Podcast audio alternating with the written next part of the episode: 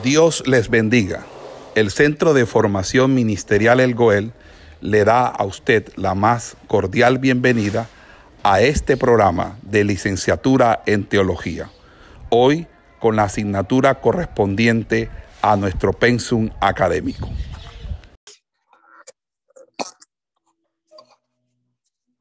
Estaremos hablando sobre Meliso de Samos.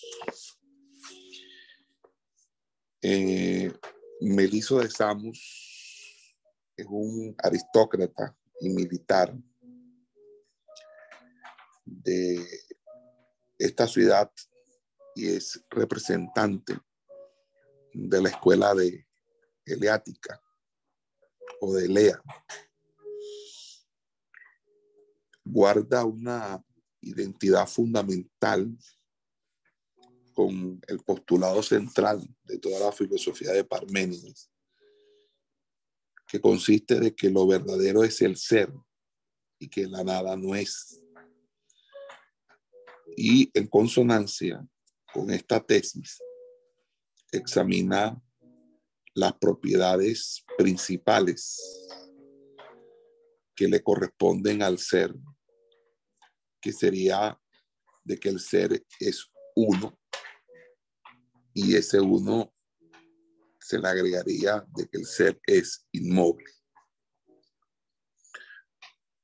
Por tal identidad, eh, Meliso de Samos, eh, Meliso de Samos puede suscitar la impresión de que con su doctrina simplemente repite a Parménides. Sin embargo, a pesar de las claras coincidencias, uno va a encontrar en la filosofía de Meliso ciertas posturas que lo acreditan específicamente con una personalidad propia. Por eso, eh, en cierta medida, se le puede considerar como el más audaz discípulo de Parménides que tuvo la visión y la capacidad argumentativa para eh, exponer cierta distancia con su maestro en la búsqueda de, nuevos aportes para fortalecer el pensamiento y darle mayor consistencia a la escuela eleática. Esta eh, intención que tuvo el pensador eh, Samos de eh, Meliso de Samos hace que se tenga en cuenta o se le asocie como uno de los grandes baluartes de la escuela eliática. Según nos cuenta Diógenes Laercio, Meliso fue hijo de Itageno, eh, natural de Samos, discípulo de Parménides.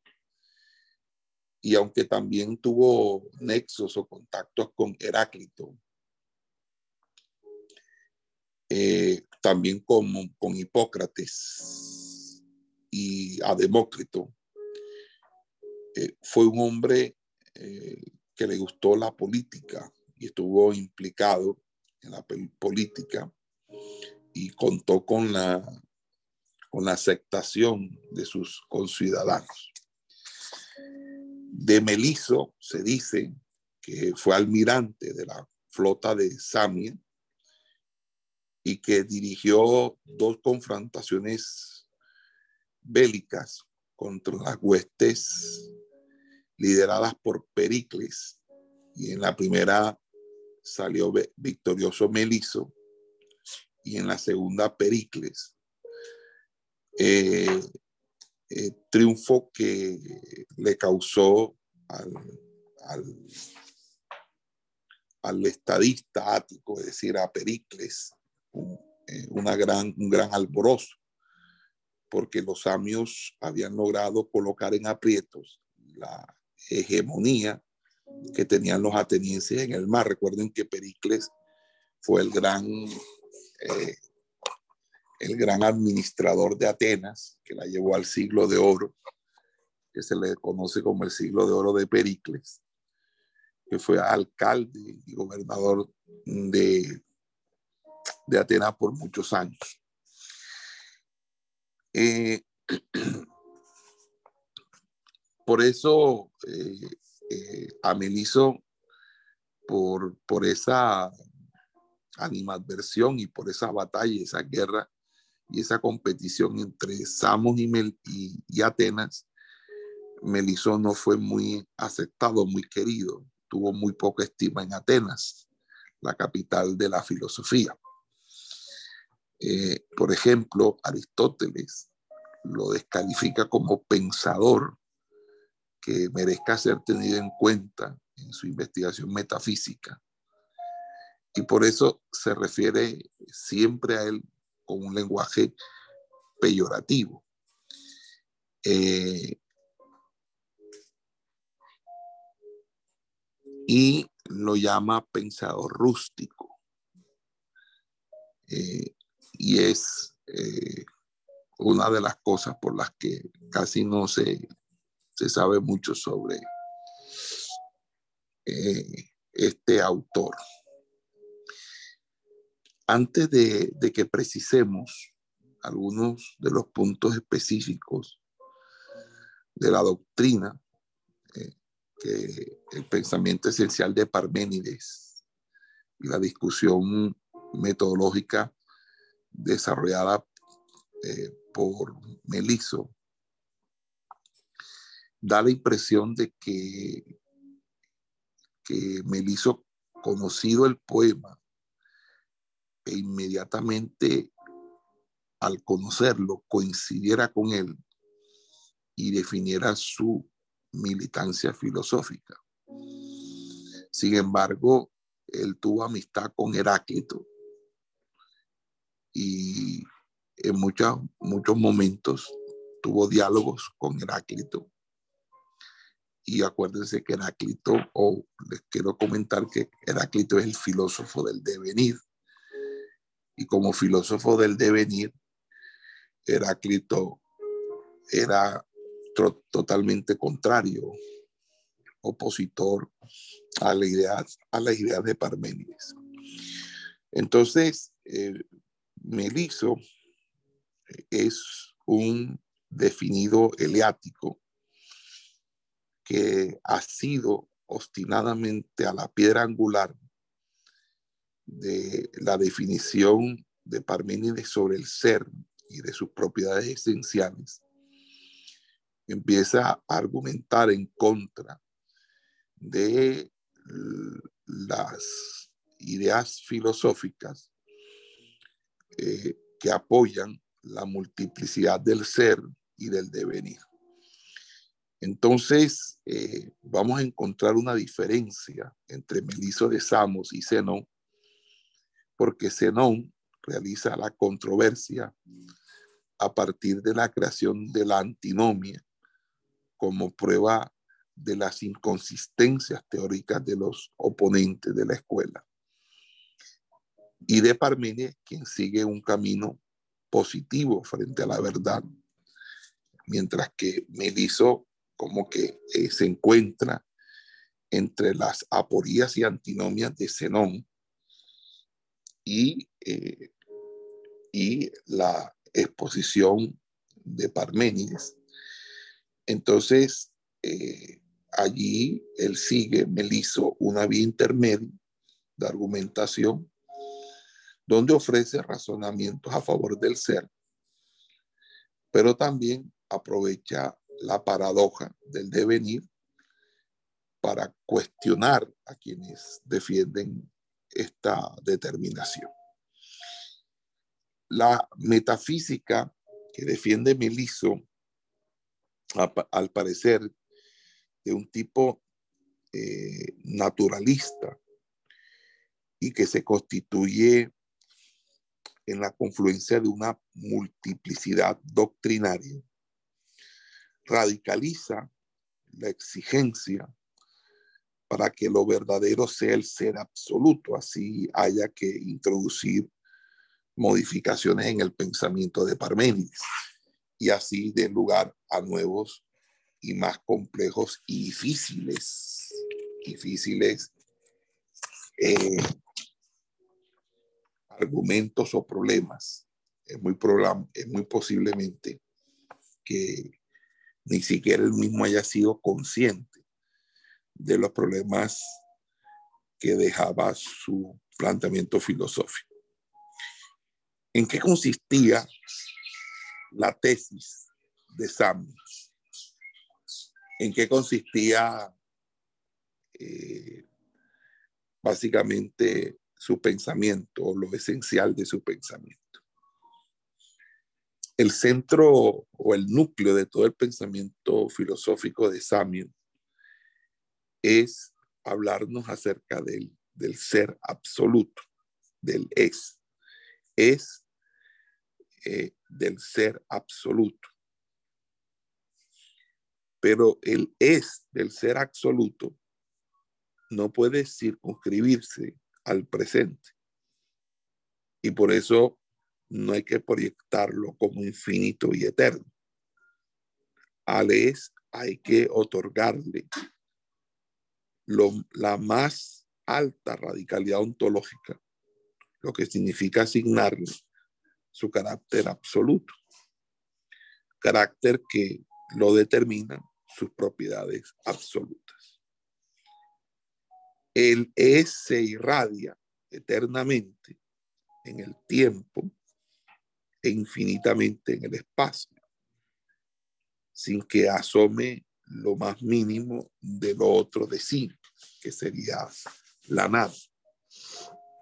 En pocas palabras, si estuviéramos hablando de la doctrina de Dios, que es hacia donde tenemos que apuntar, eh, este sería la fundamentación para hablarnos acerca de la inmensidad de Dios.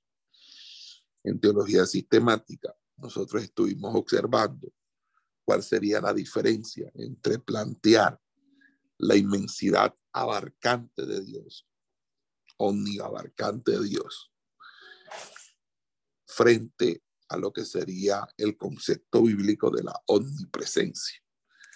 La Biblia no sustenta una inmensidad omniabarcante de Dios. Es decir, que Dios ocupa todo el espacio del universo. Lo que nos enseña las escrituras es que Dios es omnipresente.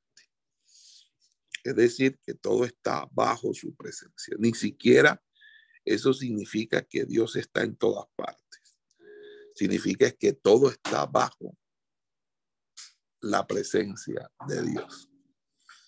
Entonces, en ese sentido, aquí este concepto va a apoyar con su argumentación la idea de la inmensidad de Dios. Entonces, al decir el ser es, este adquiere ciertas notas que le corresponden como lo más propio. De ahí que sea necesario extender el ser tanto al absoluto pasado como eh, al por siempre futuro.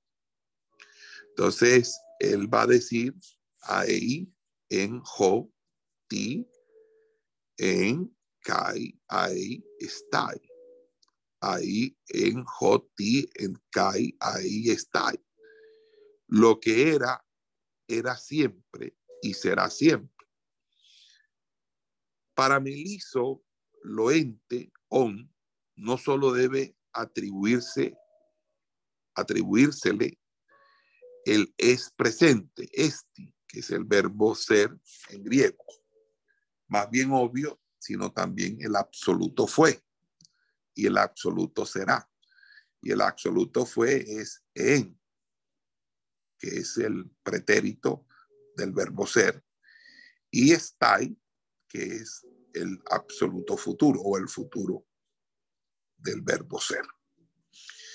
Entonces, en este punto, ya podemos comenzar a precisar algunas relaciones, mientras Parménides ha circunscrito el ser al presente, excluyendo pasado y futuro del rey, del, perdón, del ser, eh, Meliso no parece temerle a esas determinaciones temporales y más bien las considera en su doctrina como una necesidad. Porque en esos horizontes supremos, igualmente, es necesario disputarle la absolutidad o la absolutidad a la nada. Es decir, la nada no puede ser absoluta porque la nada nada es. Por lo tanto, el ser que es es eternamente presente, eternamente pasado, eternamente futuro, absolutamente pasado, absolutamente futuro. También en esos recónditos extremos del eterno pasado y del eterno futuro, hay que otorgarle, según Meliso, presencia al ser. Si lo que se pretende es que éste acapare para sí totalmente y definitivamente la soberanía. Mientras Parménides solamente atribuye al ser el puro ahora, el nun, como ya lo vimos en las clases pasadas. Por lo tanto, la eternidad temporal es insostenible porque es tan contradictoria como hablar de un infinito finito. Entonces a lo eterno no le cabe en su seno el tiempo por la historicidad evidente que adquiere todo lo que está sometido a su influjo. Por lo tanto, es el problema que se nos plantea de la atemporalidad de Dios. Dios es atemporal o Dios tiene conciencia del tiempo. Porque para ellos la historicidad eh, no, no, no le entra, no le cabe a lo eterno, al eterno no le cabe el tiempo. Por eso aislar el tiempo de lo eterno es un requisito de la propia eternidad.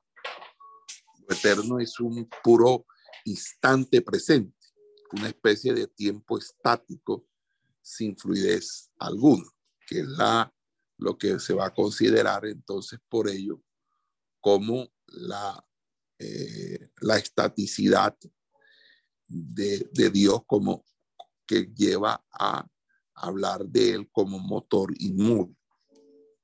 Y ese motor inmóvil y la, eh, es totalmente contrario al dinamismo. Entonces, es la manera como Tomás de Aquino va a interpretar a Dios y de eso hablamos también en teología sistemática. Entonces, como vamos a ver, es, es una noción muy compleja de lo eterno, aunque posiblemente sea más consistente. Por el contrario, para Meliso, para Meliso, eh, como así mismo parece quedar claro, no se puede dejar que en los extremos del pasado y del futuro se presente la posibilidad de que la nada sea. La presencia que indicaría al no ser del ser, al nacer y destruirse. Entonces, a este respecto, lo eterno se debe irradiar a todo tiempo hasta en el tiempo que por rebasarnos infinitamente podría ser más dudosa la presencia del oente en el eterno pasado y en el eterno futuro.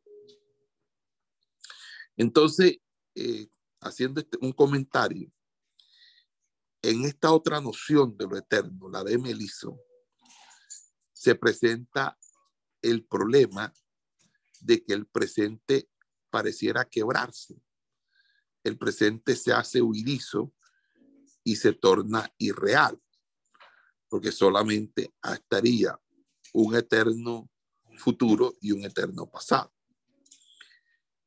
Esto fue lo que un pensador siglos posteriormente vio, casi 20 siglos después, y fue Emmanuel Kant Emmanuel Kant, en la primera antinomia expuesta en su crítica de la razón pura, al postularse o al postularle a una serie infinita, como es la que se daría desde el infinito pasado hasta el presente,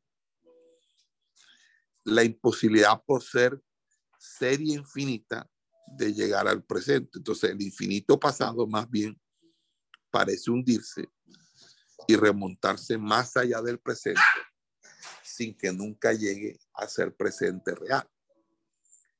Eso es el problema de la primera antinomia que va a establecerse en Kant. por favor, hagamos, hagamos una pausa en la lógica. Antinomia viene del griego anti, que significa contra, y nomos, ley. Antinomia es contradicción en la ley y es un término empleado en la lógica y la epistemología que en sentido laxo significa paradoja o contradicción irresoluble. También se le denomina con el término aporía. Aporía, paradoja, antinomia, etc. Emmanuel Kant sostuvo que cuando la razón rebasa la experiencia posible, la experiencia posible, a menudo caen varias antinomias, es decir, perspectivas igualmente racionales pero contradictorias.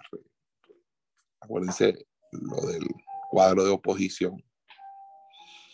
Entonces, en el vocabulario kantiano, razón no remite a una facultad que cumpla la función de establecer las verdades racionales.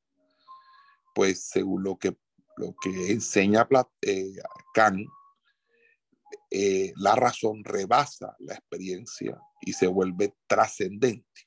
Entonces, por ejemplo, Kant pensaba que se podía llegar a partir de la suposición de que el mundo tiene un comienzo en el tiempo a la conclusión de que no lo tenía y viceversa. Entonces, el estudio de tales fenómenos forma parte del programa crítico de Kant para determinar eh, los límites de la ciencia y de la investigación filosófica. De hecho, las antinomias eh, no tienen eh, en cuenta las limitaciones del alcance del racionamiento lógico, del alcance del racionamiento lógico, y esto se debe a que la conclusión de que hay una limitación se deriva de una antinomia por razonamiento lógico. Por lo tanto, toda limitación de la validez del razonamiento lógico impone una limitación a la conclusión de que el razonamiento lógico tiene una limitación en, ese mismo efecto. Este es un argumento que se llama argumento por autorreferencia. Entonces, la autorreferencia es un fenómeno que ocurre en el lenguaje natural o formal, consistente en una oración o, fórmula referente en forma directa a sí mismo. Es decir, que a través de algunas oraciones o fórmulas o por medio de algunas codificaciones se está hablando a sí mismo. Entonces, en resumen, en cuanto a la validez del razonamiento lógico, eh, en su totalidad, las antinomias se aíslan solas, son, son como discontinuidades dispersas dentro del campo de la lógica, incapaces de poner cosa alguna en duda, salvo a sí mismo. Entonces, esas son las antinomias. La primera antinomia de la razón pura eh, se compone de la tesis que afirma Kant de que el mundo tiene un comienzo en el tiempo y en el espacio también está encerrado en límites. Y la antítesis que forma la, la antinomia es que el mundo no tiene comienzo ni límites en el espacio, sino que es infinito, tanto en lo que respecta al tiempo como en el espacio. Entonces, allí es donde vamos nosotros a encontrar esa, eh, la, por así decirlo, la antinomia o la primera antinomia. Entonces, las antinomias son contradicciones inevitables de la razón, debido a que la estructura de la razón es dialéctica. Entonces, eh, Kant lo que quiere decir entonces es que las antinomias son conflictos de la razón, son conflictos de conocimiento, además de ser también sofismas. Entonces, se, producen tales antinomias en, la razón teórica, por ejemplo, en la razón práctica, en, en el, juicio de, de, en el juicio de finalidad y en el principio del gusto. Todo esto lo desarrolla Emmanuel Kant en las llamadas antinomias kantianas. Siguiendo con nuestro tema, que es Meliso de Samos, eh, Meliso de Samos también va a proponer algunas antinomias o aporías. Y eh, esto eh, en, en, el sentido, ¿verdad? De que pareciera que con ello destruyera el, el, el presente, porque si todo es, es, futuro y todo es pasado, entonces no existe, no es, el presente no es futuro. Perdón, no es, el presente no existe, porque o hay pasado o hay futuro, más no hay presente. Bueno, eh, así también en magnitud, en dimensión o tamaño, eh, tiene que ser el ser en absoluto. Es decir, por una parte, eh, es lo que plantea sobre la temporalidad. En la espacialidad sigue abordando el tema de lo absoluto. En pocas palabras, Meliso de Samos lo que quiere demostrar es que el ser es absoluto en todo, tanto en tiempo como en espacio. Y aquí está el punto de donde implícitamente le formula Meliso a Parménides la objeción más seria. Como ya vimos a propósito eh, del problema eh, del símil de la esfera, de la verdad esférica o circular, el, ser es considerado por Parménides es finito. Y esta propiedad es afirmada desde una concepción que posee Parménides geométrica y estética al mismo tiempo. Obviamente por la influencia de Pitágoras y que se apoya en que la verdad es representada por lo esférico, porque lo esférico es un ejemplo clásico del equilibrio y de la igualdad. Entonces los pitagóricos defienden lo limitado porque lo infinito no solo es lo inconmensurable, lo incomprensible, sino también lo imperfecto. Entonces, ¿qué forma tiene lo infinitamente extendido? Entonces, la idea de límite, como ya vimos, tiene tanto en los, pitagóricos como en Parménides una importancia muy, pero muy radical. Eh, habíamos también dicho en exposiciones pasadas que si se acepta el límite, se supone entonces que el ser posee eh, una extensión finita.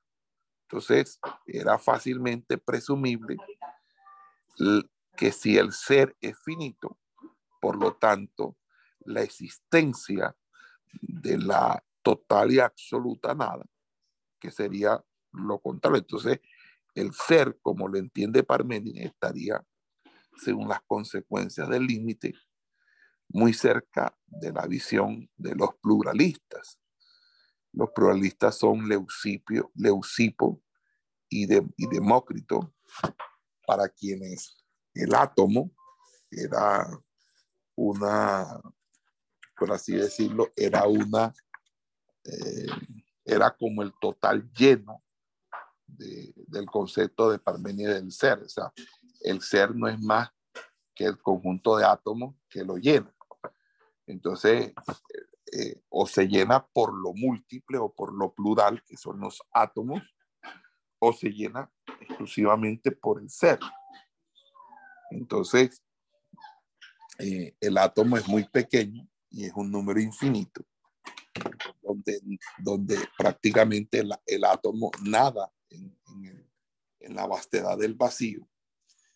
Y entonces eh, allí es donde Meliso no está de acuerdo porque él trata de, de defender la unidad o mm, básicamente la, la unidad del ser versus la multiplicidad. no le interesa la multiplicidad. Y por eso ataca eh, Meliso de Samos la, la teoría de Leucipo y Demócrito. Ah, la confrontación adquiere en, este punto una suma, una suma radicalidad, una, una gran radicalidad o una, una profunda radicalidad, ya que para Meliso de Sam, la mínima presencia de la nada eh, le disputaría al ser su señorío total. Para Meliso, la nada no existe. Y si no existe la nada, entonces no se le puede otorgar absolutamente ninguna significancia, porque entonces ya el ser no sería total, sino que frente al ser habría una nada.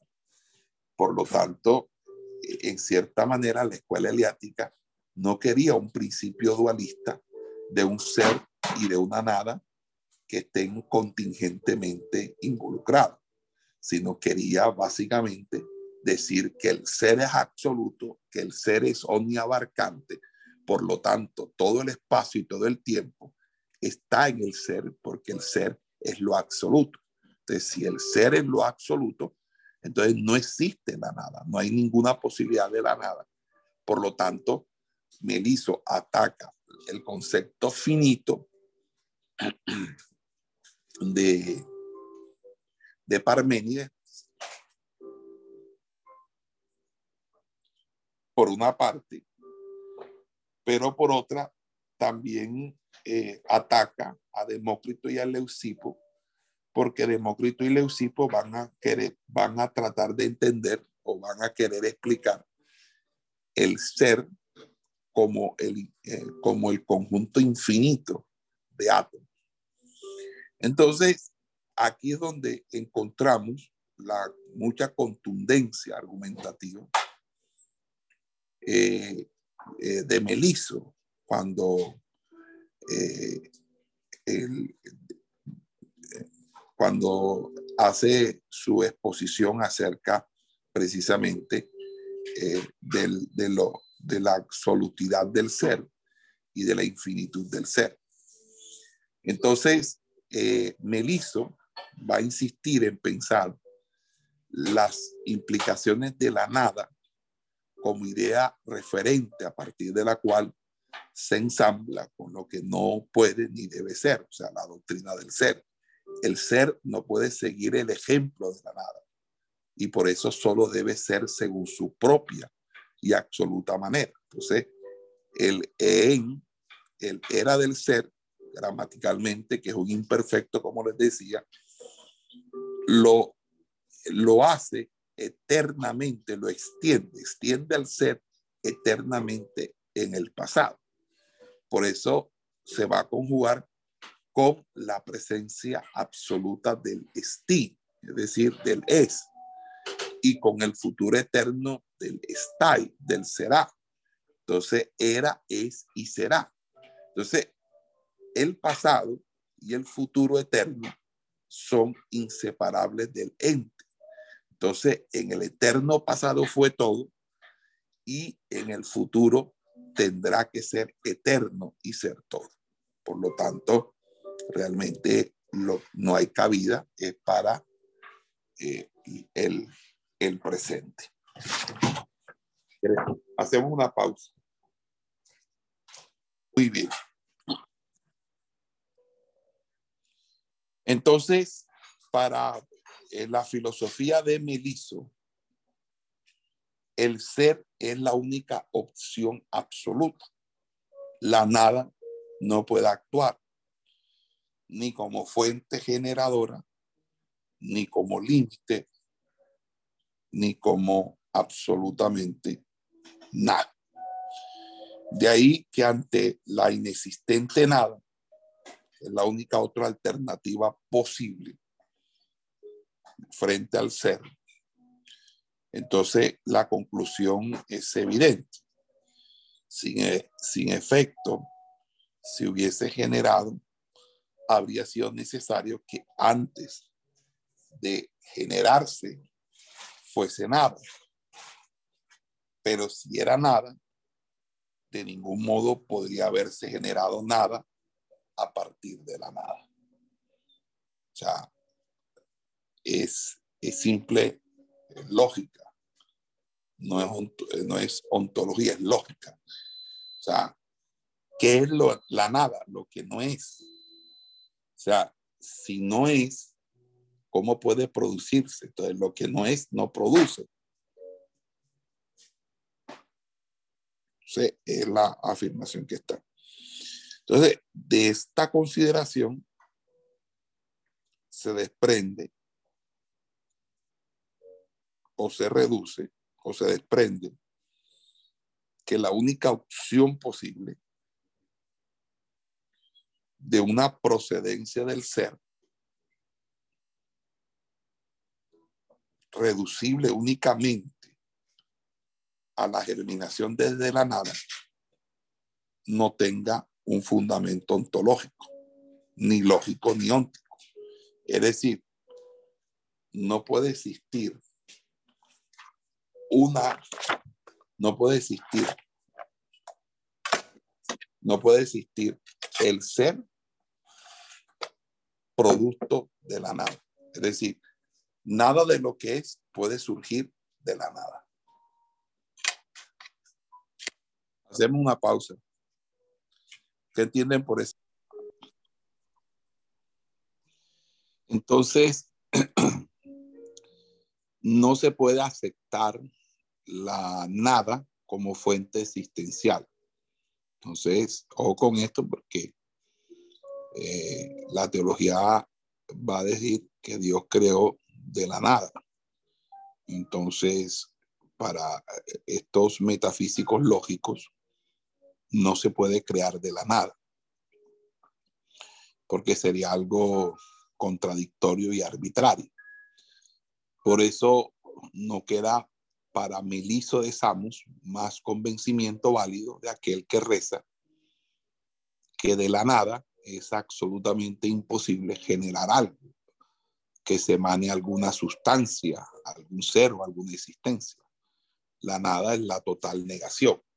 Entonces, preguntar, pues por una génesis del ser, equivale a interrogar por lo que existió antes de su comienzo así como interrogar por la destrucción del, ser, correspondería averiguar por lo que existiría después de su final. Y por ese, en estos dos puntos extremos, eh, lo único que quedaría sería la nada. O sea, antes eh, de que existiera el ser, lo único que podría existir es la nada, pero si la nada es una imposibilidad, entonces el ser siempre ha existido.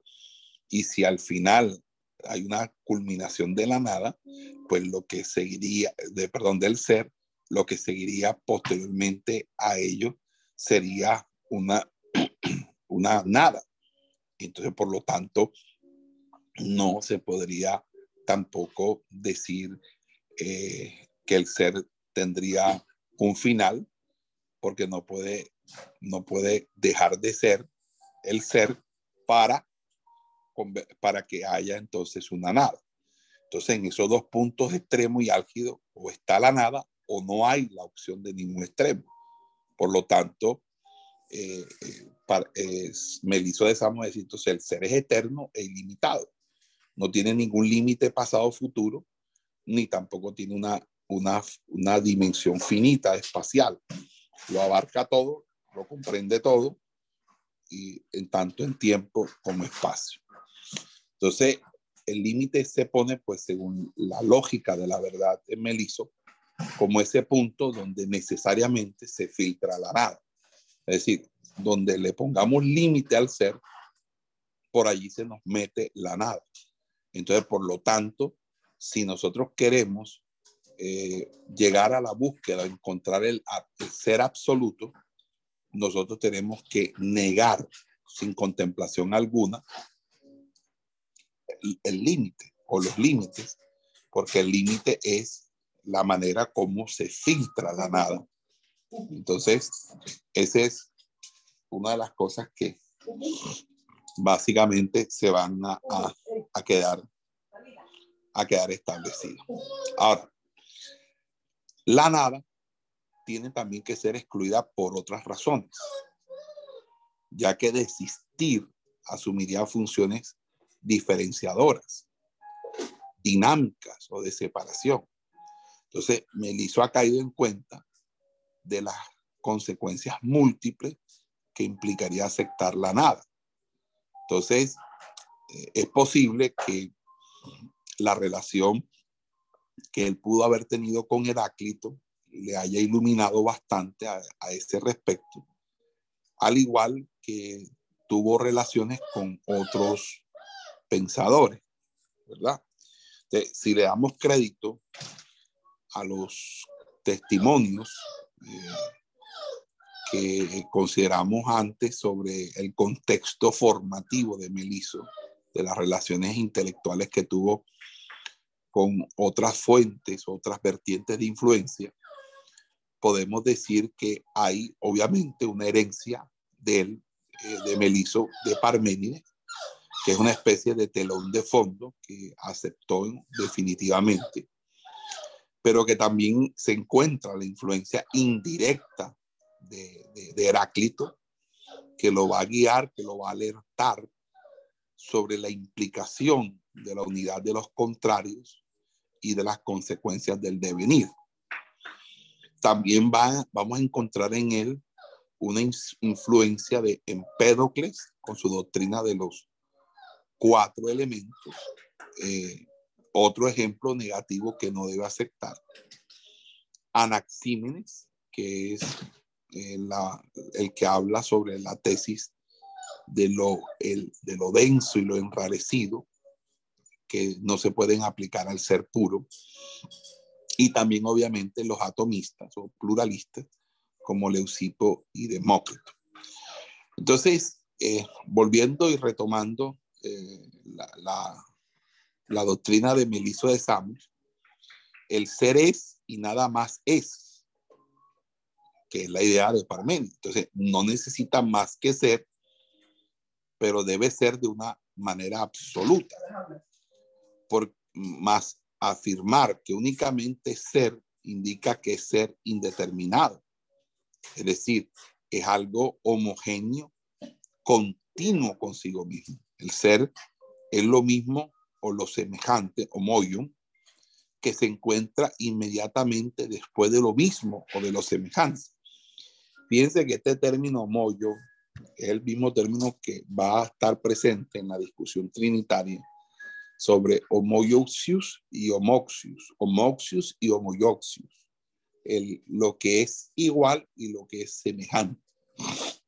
Entonces, el ser no permite en su seno cambios de densidad, pues no tiene capacidad de, de recibir. O sea, algo desde el exterior que le permita modificar su naturaleza interior. Es decir, es lo que se llama ex de es decir, en el ser no hay modificación, no hay variación, no hay manera de que el ser sea de una manera u otra eh, eh, un valor trascendente. Por eso en el ser no existe ni interior ni exterior. En tal sentido, el ser no tiene cuerpo, no tiene soma.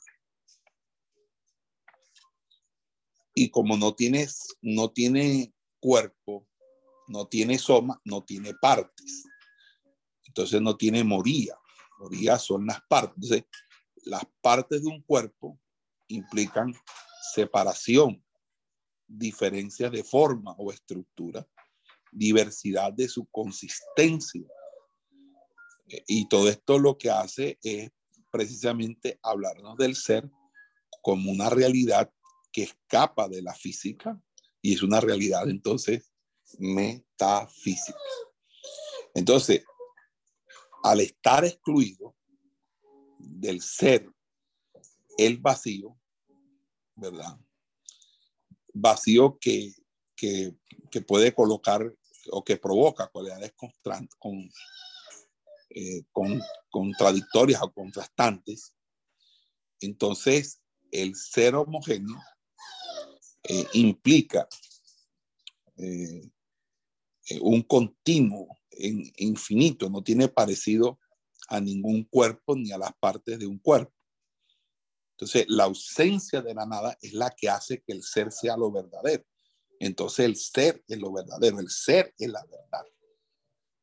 No hay más, no hay otra verdad sino la verdad del ser, porque el ser es la verdad. Entonces, aquí eh, eh, vemos de una manera u otra eh, la comprensión de la lógica de la verdad. Fíjense que Parménides había dejado deslizar cierto matiz corpóreo del ser, porque Parménides habla de que el ser era, era circular, era un círculo. Y ciertamente a partir de ese modelo geométrico adoptado por Parménides, podríamos decir que el ser para Parménides tenía en cierta medida cuerpo. Pero Meliso de, de Samos dice que, que no puede tener cuerpo porque precisamente el cuerpo es lo que genera límite. Entonces las ideas de límite y de felicidad, esfericidad, conducen a postular la desemejanza, porque el límite es lo que marca diferencia. ¿Ok? porque remite a otro y lo otro es la identidad del, ser como una esfera. Y eso hace que entonces aquello que no sea esférico no pueda ser ser, porque no es como el ser esférico.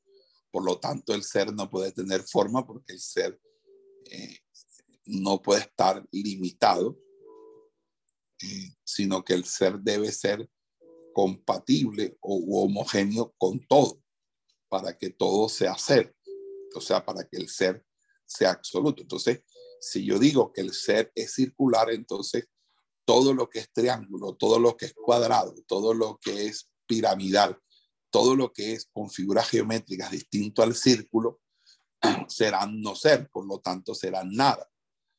Entonces no puede ser. Entonces es allí donde el ser realmente es, es espíritu y espíritu sin cuerpo. Y es importante porque la teología católico-romana va a adoptar eh, de que efectivamente el, el, Dios es, es un ser inmóvil que no posee cuerpo. Y aunque sabemos que ciertamente es así, que Dios es espíritu, pues lo que podemos decir de ello es que el hecho de que Dios sea espíritu no significa que la Biblia no, lo, no nos los haya representado con ciertas formas antropomórficas, ni tampoco de que Él esté, eh, de, que sea desconocedor de la corporeidad, ni mucho menos de la temporalidad. O sea, Dios conoce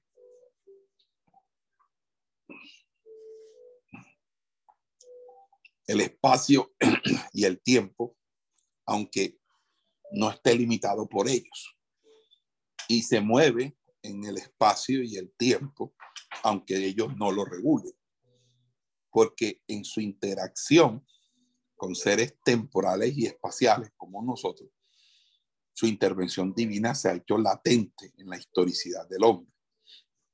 Por eso la postura estática va es contraria a la postura dinámica. Y es la diferencia teológica entre eh, el concepto que nosotros tenemos de Dios y el concepto de Aquino, que es el concepto católico romano. Por lo tanto, es plausible que Dios en esa inmovilidad necesite referencias o necesite intermediaciones. Y las intermediaciones son los santos. Los santos nos permiten a nosotros intermediar ante el Padre. Si el Padre es un ser inmóvil, pues necesita alguien que le vaya a llevar las razones. Entonces ellos tienen tantos santos como puedan establecer. Y tienen a María, que es la Madre de Dios y la Madre que ruega por todos nosotros los pecadores en el día y en la hora de nuestra muerte. Amén. Entonces, es por esa razón que estamos aquí en la filosofía. Estamos aquí porque eh, estamos estudiando a Meliso de y su concepción sobre el ser, que el ser solo puede entenderse como algo ilimitado, como algo indeterminado. En este aspecto también es necesario eh, alejarse y se aleja ciertamente del pensamiento de Parménides y se coloca en, la posición de Anaximandro. Acuérdense que Anaximandro fue el que estableció el apeirón. Y el apeirón es precisamente lo ilimitado. Pareciera que el concepto de Anaximandro acerca del apeirón se infiltró, eh, se, introdujo eh, en, eh, en, en, el eleatismo o en la escuela de, de Elea, en la escuela eleática, y en cierta manera ese apeirón fue desdoblado, fue introducido pero eh, con una, una, variante. Y es que eh, el apeirón, eh, a diferencia, el apeirón como lo ilimitado y lo infinito, no tiene proceso de, de, de desdoblamiento ni tampoco de generación de cosas singulares, porque simple y llanamente el, lo infinito y lo, y lo ilimitado no puede tener devenir, no puede tener devenir, es decir, no puede tener desarrollo porque debería ser completo por ser absoluto en sí mismo. Algo parecido con que eh, con lo que hemos visto en teología sistemática. Entonces, la propiedad de la unidad se sigue manteniendo en Meliso, eh, porque Meliso va eh, a decir que tanto lo cuantitativo como lo, lo cualitativo hacen parte de lo mismo. Eso moyo, esos son rasgos definitivos de la metafísica del ser absoluto. Por lo tanto, la unidad excluye la multiplicidad y todo aquello que desdice de la semejanza del ser. Entonces, la unidad indica que el ser no puede perder algo, porque la pérdida no es más que perecer y no puede volverse más grande. Entonces, ya que su, su aumento remite a una génesis del ser a partir de la nada, tampoco eh, podemos eh, decir entonces que el ser puede cambiar de aspecto. El ser no puede sentir dolor ni sufrimiento porque el ser no es sensible. Y entonces allí es donde se agarran algunos o hay un pensamiento teológico de que si Dios tiene sentimientos, que si Dios tiene emociones o si Dios es un ser completamente insensible por no ser humano. Entonces, todo esto es sumamente importante eh, mirarlo. Eh, Meliso introduce sorpresivamente en la metafísica aliática que hemos, que hemos venido examinando unas nociones que obviamente no corresponden con lo que con lo que hemos hablado acerca de Parménides y eso. Pero quisiera que para la próxima clase ustedes investigaran sobre Heráclito de Éfeso, me hablaran un poco acerca de la relación entre Heráclito y Meliso y sobre todo me hablen sobre Zenón de Elea. Entonces, eh, voy a preguntar en la clase y voy a tomar nota de Heráclito y Zenón de Elea. Luego de que hablemos de Heráclito, de, de Zenón de, de Elea, eh, voy a eh, hacer, a pedirles un trabajo final con eso en mi última nota. Me van a hablar sobre los sofistas, me van a hablar sobre los pluralistas, que fueron los temas que les voy a dejar para, para que me hagan un trabajo y una exposición. Entonces tendríamos, hermano Federico Suaviz, le voy a pedir favor que me, me exponga eh, sobre Zenón de Lea. Hermano Orlando Castro me va a hablar sobre Heráclito de Éfeso. Hermana Nelva Pérez me va a hablar sobre los sofistas hermana Darly Charry me va a hablar sobre los pluralistas.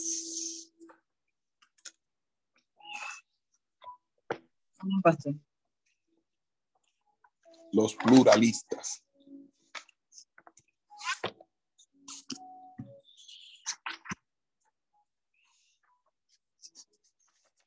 Y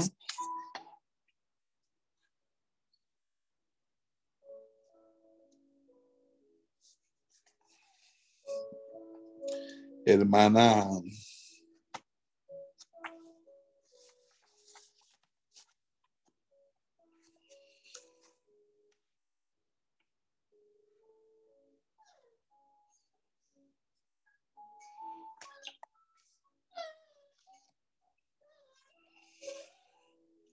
¿Quién, quién, quién, me, ¿Quién me tocó los pluralistas?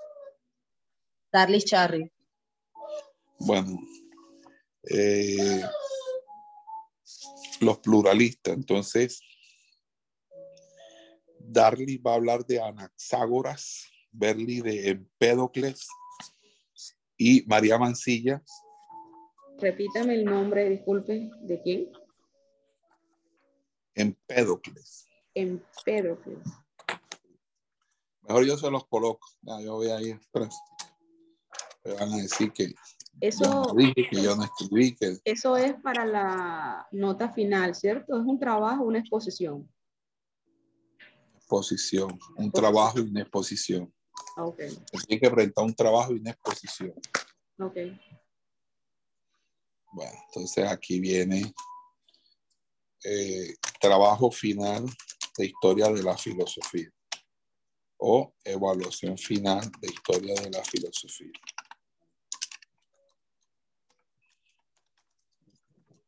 Me hacen un favor y me dan las fechas de, la, de las habilitaciones para historia de la filosofía. Esperamos que este estudio haya sido de bendición para su vida y ministerio. A Dios sea la gloria. Este es el Ministerio El Goel, vidas transformadas para cumplir el propósito de Dios.